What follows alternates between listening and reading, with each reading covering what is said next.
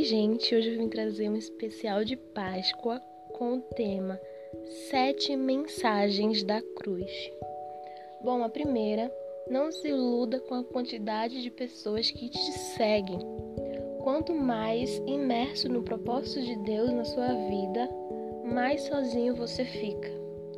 Quanto mais perto da cruz Jesus chegou, menos era a multidão que o seguia. O segundo, o caráter de um amigo se revela nos momentos mais difíceis. Jesus, no momento de dor, perdeu Judas, teve sua amizade com Pedro negada, mas carregando a cruz, ganhou Simão, o sirineu. Mas lembre-se, o sirineu ajudou a carregar a cruz, mas não foi crucificado no lugar de Jesus. Ou seja, existem momentos que passamos sozinhos. A terceira lição da cruz: toda luta é temporária. As vitórias são eternas. Jesus carregou a cruz por seis horas, ficou no túmulo por três dias, mas ressuscitou para sempre. A quarta, Jesus nunca vai nos abandonar. Na cruz, Jesus experimentou o abandono de Deus para garantir que os seus discípulos nunca fossem abandonados. Jesus bradou em alta voz em Mateus 27, 48, dizendo: Deus meu, Deus meu, por que me desamparastes? E em Mateus 28, 20, disse: E eu estarei com vocês até o final dos tempos.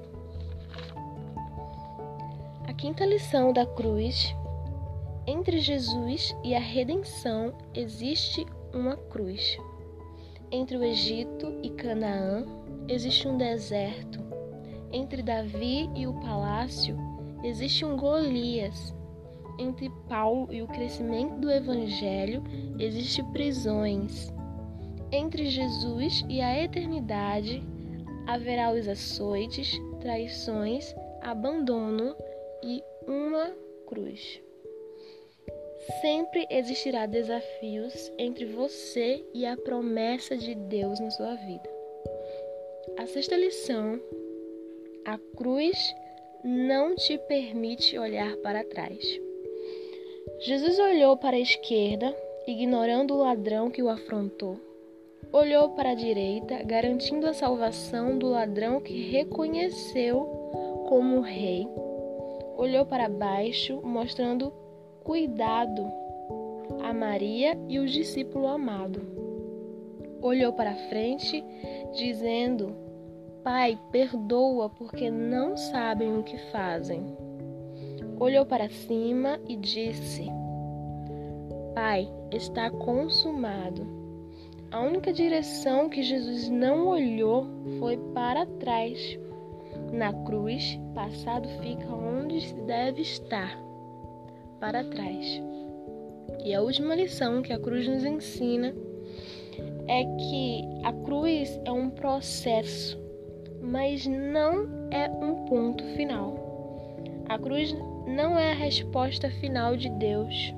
O túmulo, sim o túmulo vazio é a resposta final de Deus. Todo o processo que você passa hoje não determina seu fim. Ainda que a dor seja imensurável, suporte. Você encontrará descanso no sábado e viverá a ressurreição e o recomeço no domingo. É isso e a gente se vê no próximo episódio.